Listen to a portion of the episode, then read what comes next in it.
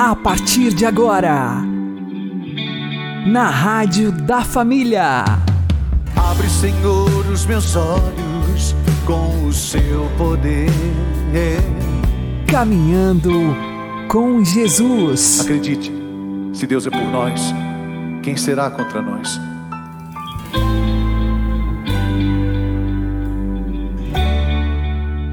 Olá, meu querido irmão e minha querida irmã, ouvintes da Rádio Regional Esperança e também aqueles que nos ouvem pelo YouTube e Spotify. Eu sou João Cláudio e este é o programa Caminhando com Jesus. E vamos caminhar com Jesus em nome do Pai, do Filho e do Espírito Santo. Amém. Inspirai, ó Senhor, as nossas ações e ajudai-nos a realizá-las para que em vós comece e para vós termine tudo aquilo que fizermos. Por Cristo Senhor nosso. Amém. Santíssima Virgem Maria, Mãe de Deus, rogai por nós. Castíssimo São José, patrono da Igreja, rogai por nós. Nosso Deus é o Deus do impossível. Vamos aprender com o Padre Léo.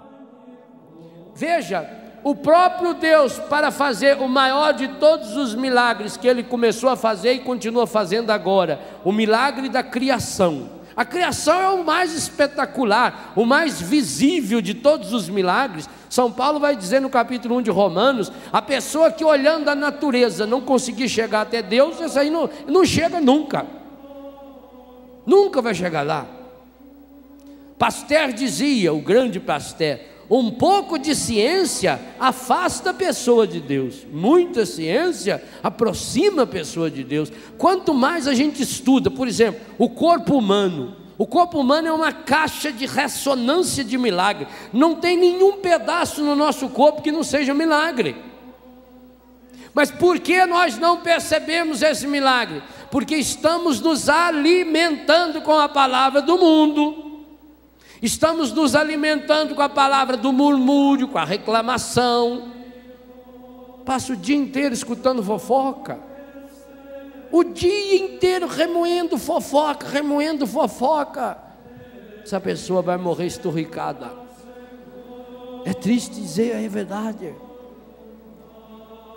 Porque não alimentou com a palavra. São Paulo vai escrever a Timóteo: porque não foi fiel à palavra, à verdade que os poderia salvar. Então nós precisamos alimentar o nosso coração com a força da palavra, preparar para o milagre, experienciar o milagre. É a palavra de Deus que impulsiona. Segunda coisa importantíssima que liga o primeiro milagre da manhã com esse segundo milagre agora. Eu terminava dizendo: se você estivesse sozinho naquela praia, você abriria aquele mar? Não. Por que aquele povo atravessou o mar vermelho? Teve dois grupos, não teve? Um grupo atravessou e o outro. O outro morreu na mesma água. E engraçado, o que morreu na mesma água era o logicamente mais forte. Faraó, com, só dele tinha 600 cavalos, 600 carros o exército poderoso, o dono do mundo. Ele morreu naquela água. Se você está afogando naquela água, sinto muito em dizer a você, porque você está no outro grupo. Em que grupo você se encontra? Em qual exército você se alistou? Você está no grupo do povo de Deus? Não interessa se muda quem está à frente. Moisés morreu. Josué continuou. Ou você está no grupo do Faraó. Os dois passaram pelo mesmo lugar. O mais fraco atravessou e chegou do outro lado a pé, enxutou. Enxuto significa que Deus secou até o fundo do mar lá, porque senão fica aquela areia molhada já molharia o pé. Falou que chegou a do outro lado estava a pé enxuto. Não, não tirou só a água, tirou aquela areia toda, para não atolar. E no entanto, os outros que vieram com carros enormes, cavalos, aqueles cavalos poderosos. Gente, Os cavalos do Faraó eram os animais mais bem tratados da terra. Você veja no livro dos Cânticos dos Cânticos aquele elogio que o marido faz para a mulher. Já pensou se seu marido fizesse um elogio daquele para você? Lá diz assim: Ó oh, minha amada, eu te comparo à égua do faraó. Não dá lá? Ricardo, você falar para Eliana. Eliana, querido, eu comparo você, minha amada, à égua do faraó. Hein? É ruim, hein? É não, porque a égua do faraó era o bicho mais bem tratado. O faraó alisava ela todo dia, é, cuidava dela, limpava, era bem tratada. É desse sentido. Então os animais do faraó eram os animais os melhores que tinha, gente. Ele era o homem mais rico. E outra inteligência que eles tinham. Vai lá ver as pirâmides. Até hoje está lá para a gente ver. O Egito significa o poder. Nós estamos em qual grupo? Ah, tomara que fosse verdade. Eu digo a você, meus irmãos, e eu estou falando para mim, Padre Léo, para os meus colegas padres, para os meus superiores bispos, que, como padre, também são meus colegas. Eu estou falando para você, pai, para você, mãe, para você, médico, para você, deputado, para você, jovem. É com dor no coração que eu digo isso. Nós estamos a maior parte das vezes no grupo do Faraó. E por isso estamos afogando em copo d'água. E às vezes como dizia Dom Helder, o copo não está nem cheio. Fazemos tempestade em copo d'água. Não acreditamos no impossível. Quem não acredita no impossível morre afundado e muito bem protegido e montado no cavalo do faraó. É preciso estar no grupo que acredita no impossível. E esse grupo não é o mais forte, esse grupo não é o melhor preparado, esse grupo humanamente não é o mais inteligente, esse não é o mais poderoso, esse é o grupo que tem a força da palavra, e essa força é de dentro. Repito e vou tripetir muitas vezes: milagre precisa ser gestado no coração. Não existe nenhum milagre lá fora se ele não for concebido e gestado aqui dentro. Por isso que milagre leva tempo. Segunda coisa, o milagre é gestado pela força da palavra. Deus nunca fez nenhum milagre se não fosse pela força da palavra. Começa na primeira página da Bíblia e Deus disse: "Faça-se" E tudo começou a fazer. O milagre é força da palavra. Jesus não fez nenhum milagre sem falar, sem proclamar uma palavra. Eu quero ser curado. Levanta, vai não peques mais, faça isso, faz aquilo. Jesus dá palavras de milagre, e essas palavras que dão forças. Porque nós não ouvimos a palavra, nós não gestamos o milagre. O milagre está aí nós não o vemos. E pior ainda, nós não vemos nem mesmo os mais óbvios dos milagres. Nada é impossível ao que crê. Você que anda desanimado, você que perdeu o rumo, escute. O meu Deus é o Deus do Iavé Jireu grande El Shaddai. Iavé Jireu grande El Shaddai. Que abriu o mar vermelho.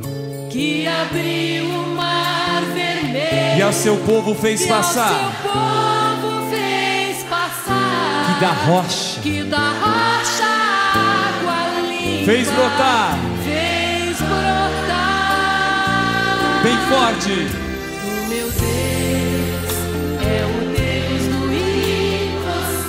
liberta encarcerados das prisões. Que liberta encarcerados das prisões. Faz da estéreo mãe de filhos. Faz da estéreo mãe de Restaura a alma dos feridos. Restaura a alma dos dilata, e dilata nos corações. os corações. Com a alma que dá vista,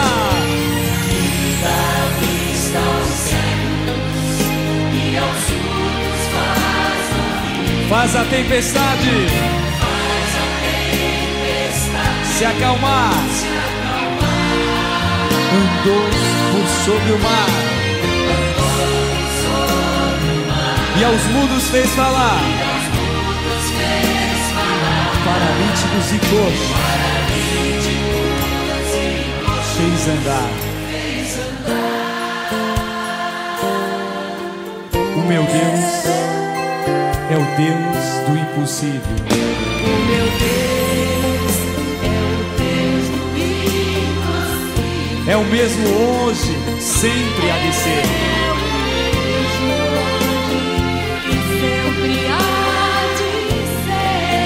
O meu Deus é o Deus do impossível. O meu Deus é o Deus do impossível. E fará o impossível para você.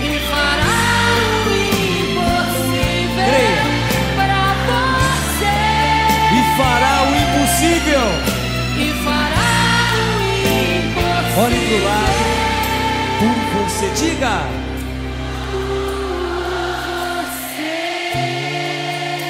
Fará o impossível por você.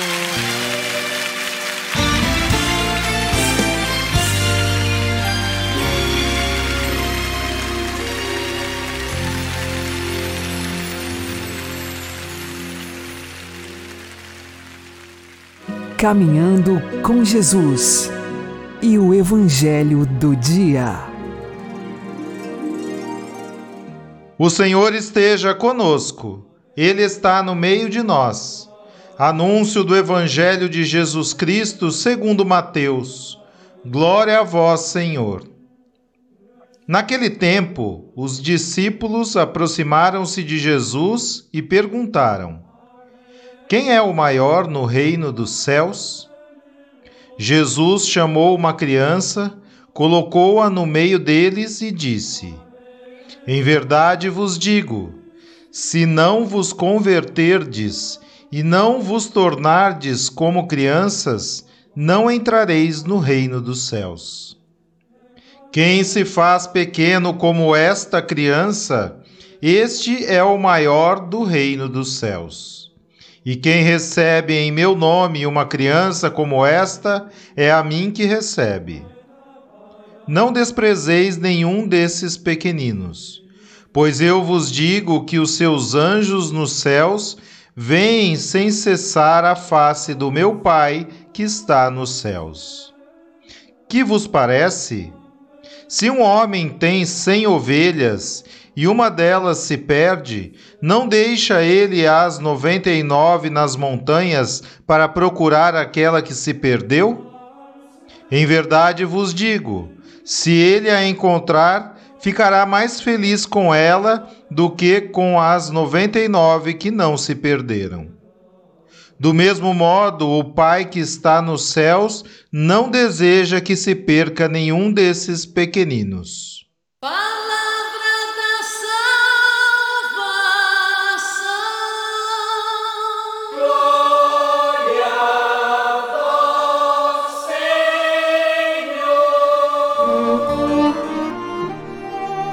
Agora, a homilia diária com o Padre Paulo Ricardo. No Evangelho de hoje, os discípulos perguntam a Jesus quem é o maior do reino dos céus. E Jesus responde: é aquele que é humilde e aquele que é pequenino.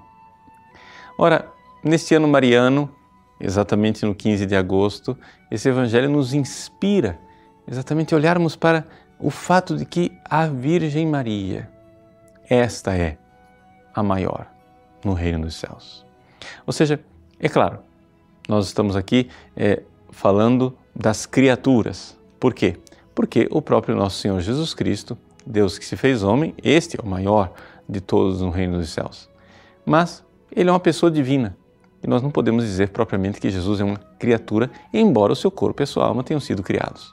Mas nós podemos sim dizer que a Virgem Maria, de todas as criaturas, é aquela que foi exaltada. Mas por que é que ela foi exaltada? Bom, quem se humilhar será exaltado, quem se exaltar será humilhado. Esta é a lei né, espiritual. Nós precisamos entender isto, que é, quanto mais nós nos rebaixarmos diante de Deus, quanto mais nós nos humilharmos diante da poderosa mão de Deus, mais nós estaremos realizando aquilo que é a nossa vocação. E o caminho para o céu, ou seja, o caminho para o alto, ele é aparentemente contraditório, mas ele é para baixo, ou seja, é nos humilhando, é nos rebaixando. Mas nos rebaixando como? Nos rebaixando por quê? Bom, existem duas humildades. Uma humildade que é simplesmente o reconhecimento da nossa miséria enquanto criaturas.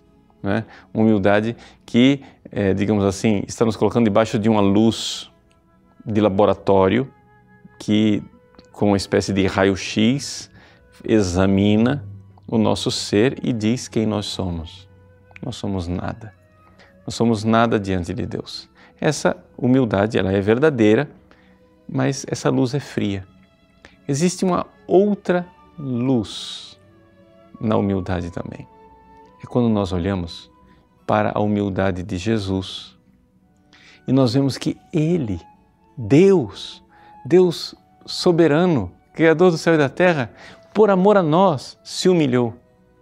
E se ele foi, e se escondeu, e se humilhou, e se rebaixou, nós todos então nos sentimos atraídos por esta luz, que é uma luz quente, uma luz que aquece, uma luz cheia de amor. Ele se rebaixou. Eu posso me rebaixar por ele. Eu posso me humilhar por ele. E certamente esta foi a maior humildade da Virgem Maria.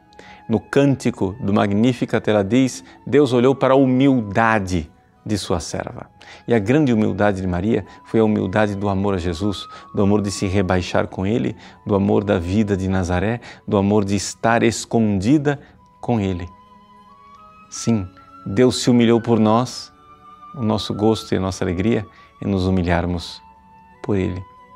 Por isso, enquanto os discípulos brigam pelos primeiros lugares é, para é, alcançar um lugar de glória no reino dos céus, Jesus então lhes responde: quem é o maior no reino dos céus? É aquele que se rebaixou, é aquele que se humilhou, aquele que se fez pequenino. Jesus não disse, não pronunciou o nome de quem é a maior no reino dos céus. E, no entanto, nós sabemos quem ela é, este modelo de humildade Exatamente aqui, Maria é o antípoda de Lúcifer. Lúcifer, que foi criado tão grande por se exaltar, foi rebaixado e precipitado no fundo do inferno. Maria, por ser tão pequena e humilde, foi exaltada e hoje está na glória do céu, muito acima de todos os anjos. Numa realidade muito próxima, digamos assim, ao seu filho Jesus no céu. E por isso, olhando para a humildade dessa mulher hoje exaltada na Assunção, nós queremos pedir a esta Virgem da Glória que nos ensine o caminho da humildade. Deus abençoe você. Em nome do Pai e do Filho e do Espírito Santo. Amém.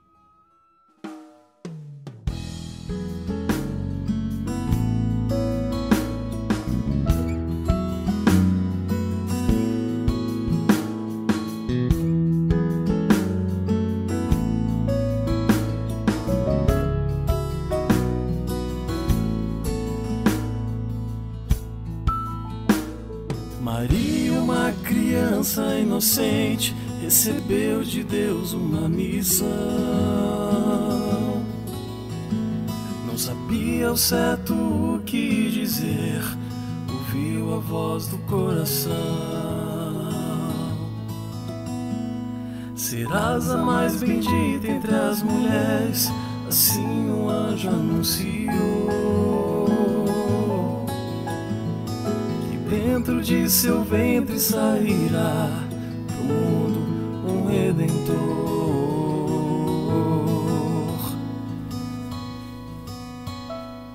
Apenas disse sim e não pensou jamais em voltar atrás. Se entregou a Deus e proclamou em alta voz: Faça-se assim minha vontade de Deus, cumpra-se o plano traçou pra mim.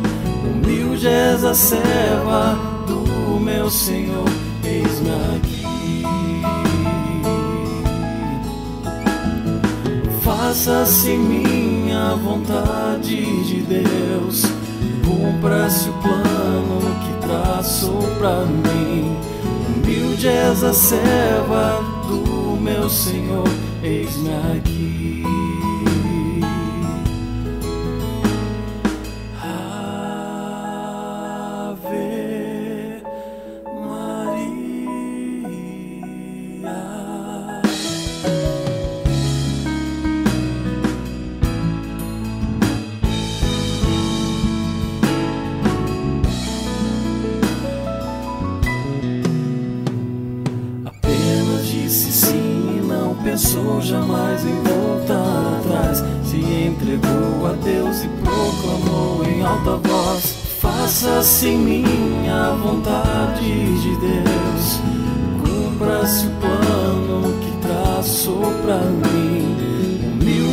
A serva do meu Senhor, eis-me aqui.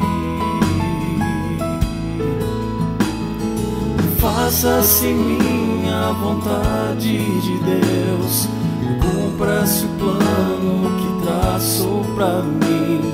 Humilde és a serva do meu Senhor, eis-me aqui.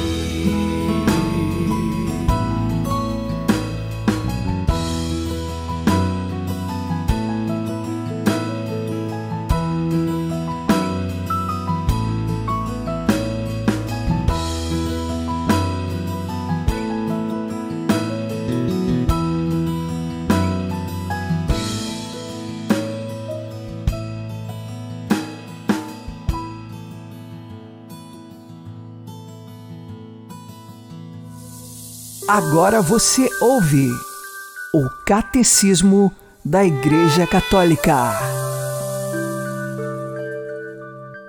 Para que a missão que lhes fora confiada pudesse ser continuada depois da sua morte, os apóstolos, como que por testamento, mandaram os seus cooperadores imediatos para levarem a cabo a sua tarefa e consolidarem a obra por eles começada, encomendando-lhes a guarda do rebanho em que o Espírito Santo os tinha instituído para apacentar a Igreja de Deus.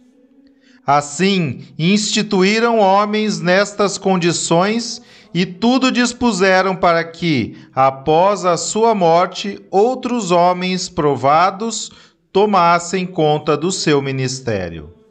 Do mesmo modo que o encargo confiado pelo Senhor singularmente a Pedro, o primeiro dos apóstolos, e destinado a ser transmitido aos seus sucessores, é um munus permanente, assim também é permanente o munus confiado aos apóstolos de serem pastores da igreja. Munus cuja perenidade a ordem sagrada dos bispos deve garantir. Por isso, a Igreja ensina que, em virtude da sua instituição divina, os bispos sucedem aos apóstolos como pastores da Igreja, de modo que quem os ouve, ouve a Cristo, e quem os despreza, despreza a Cristo e aquele que enviou Cristo.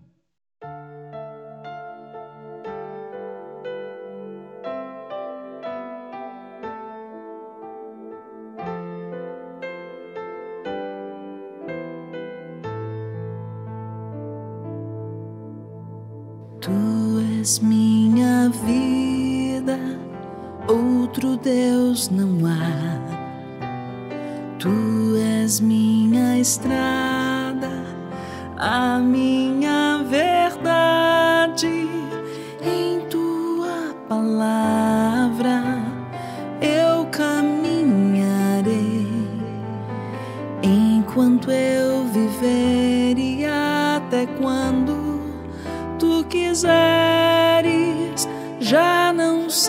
sentirei temor, pois estás aqui.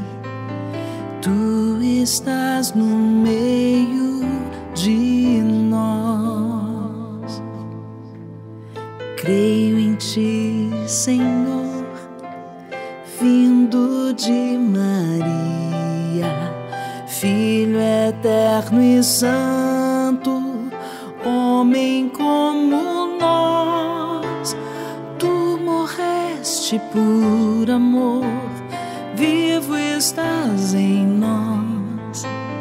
Unidade trina com o Espírito e o Pai. E um dia eu bem sei, tu retornarás e abrirás o reino dos céus. Tu és minha força, outro Deus não há. Tu és minha paz, minha liberdade. Nada nesta vida nos separará. Em tuas mãos seguras, minha vida guardarás. Eu temerei. O mal, tu me livrarás, e no teu perdão viverei. Ó Senhor da vida, creio sempre em ti, Filho Salvador, eu espero Santo Espírito de amor, desce sobre nós, tu de mil caminhos nos conduzes a uma fé. E por mil estradas onde andarmos nós, qual semente nos levarás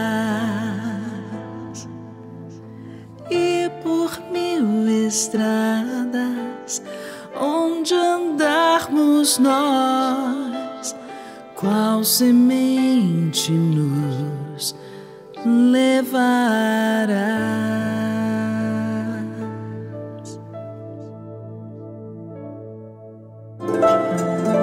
O Santo do Dia, com o Padre Alex Nogueira. Hoje é 9 de agosto e fazemos memória de Santa Teresa Benedita da Cruz. O seu nome civil é Edith Stein. Ela nasceu no ano de 1891, numa família de judeus na Alemanha. Seu pai faleceu quando ela ainda era bem pequena e sua mãe educou Edith e todos os irmãos. Com o passar dos anos, Edith Stein se desenvolveu muito no conhecimento e nos estudos, principalmente porque tinha uma boa memória. Ela estudou então filosofia, mas nesse período já passou por uma crise de fé.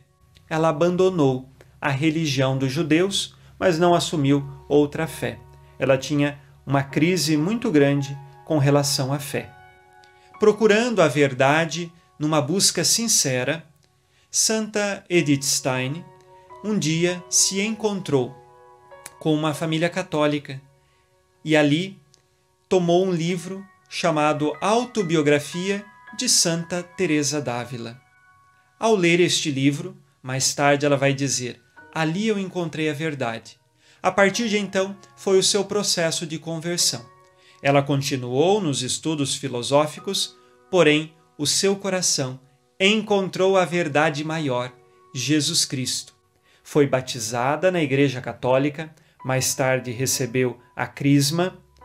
Com o passar dos anos, ingressou no mosteiro das Carmelitas, na cidade de Colônia, na Alemanha, e a sua irmã, chamada Ana, que também professava a fé dos judeus, se converteu ao catolicismo. e Ana servia como uma irmã leiga no mosteiro. Veio a perseguição nazista contra os judeus. Embora Santa Teresa Benedita da Cruz e sua irmã Ana já não eram mais judeus na fé, mas eram no sangue. E com a perseguição tiveram que fugir para um outro mosteiro na Holanda. Passado mais alguns anos, veio a perseguição e elas foram para o campo de concentração. Passaram primeiro por um campo e foram ao último campo de concentração de suas vidas, o conhecido campo de Auschwitz. Os prisioneiros contam que o comportamento de Santa Teresa Benedita da Cruz era sempre de mansidão, de profunda caridade e de se importar com, com o próximo. É verdade que num campo de concentração os sofrimentos são inúmeros. E aí foi a prova de amor na sua vida.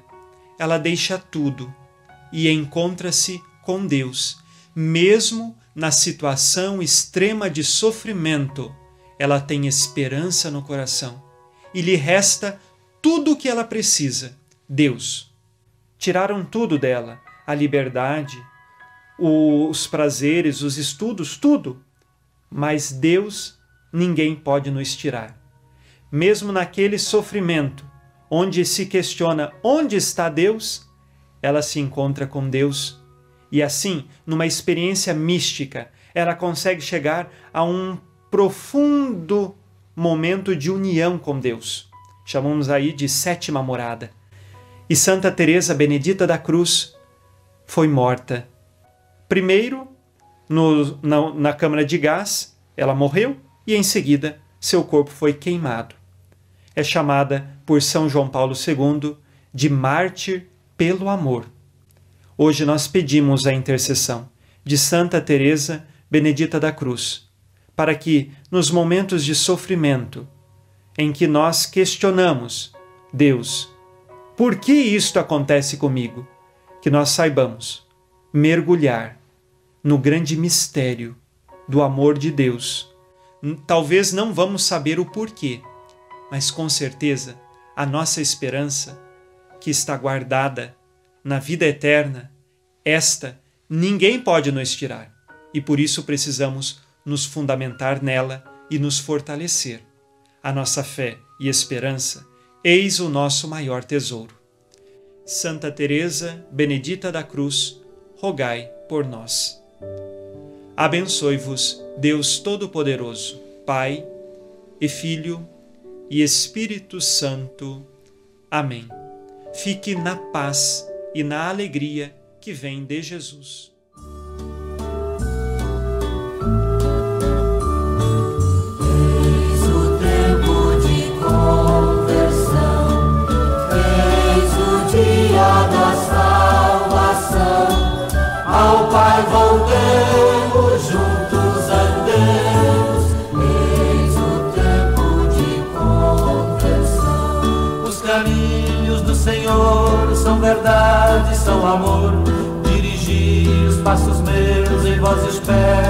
Senhor.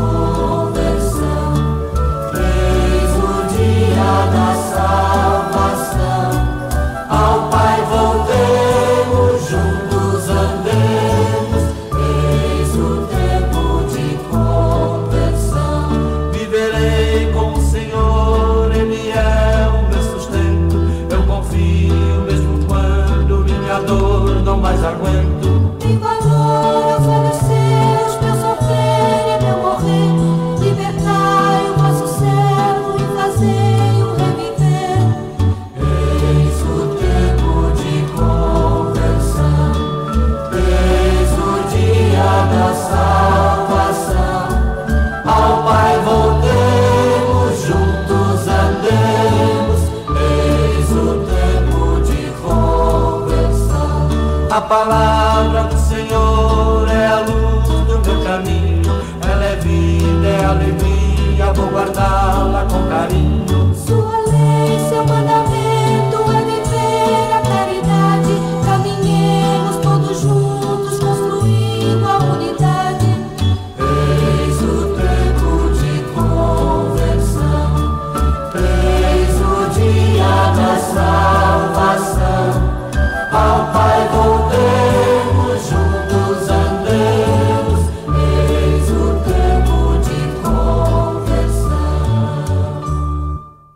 Você está ouvindo na Rádio da Família.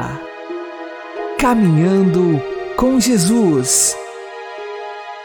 Oremos. Deus Pai de bondade, dai-nos ser abençoados pela intercessão de Santa Edith Stein e concedei-nos a graça da conversão cotidiana. Por nosso Senhor Jesus Cristo, vosso Filho, que é Deus convosco na unidade do Espírito Santo. Amém. Santa Edith Stein, rogai por nós. O Senhor nos abençoe, nos livre de todo mal e nos conduza à vida eterna. Amém. E que Maria e José nos conduzam pelas mãos para que continuemos caminhando com Jesus.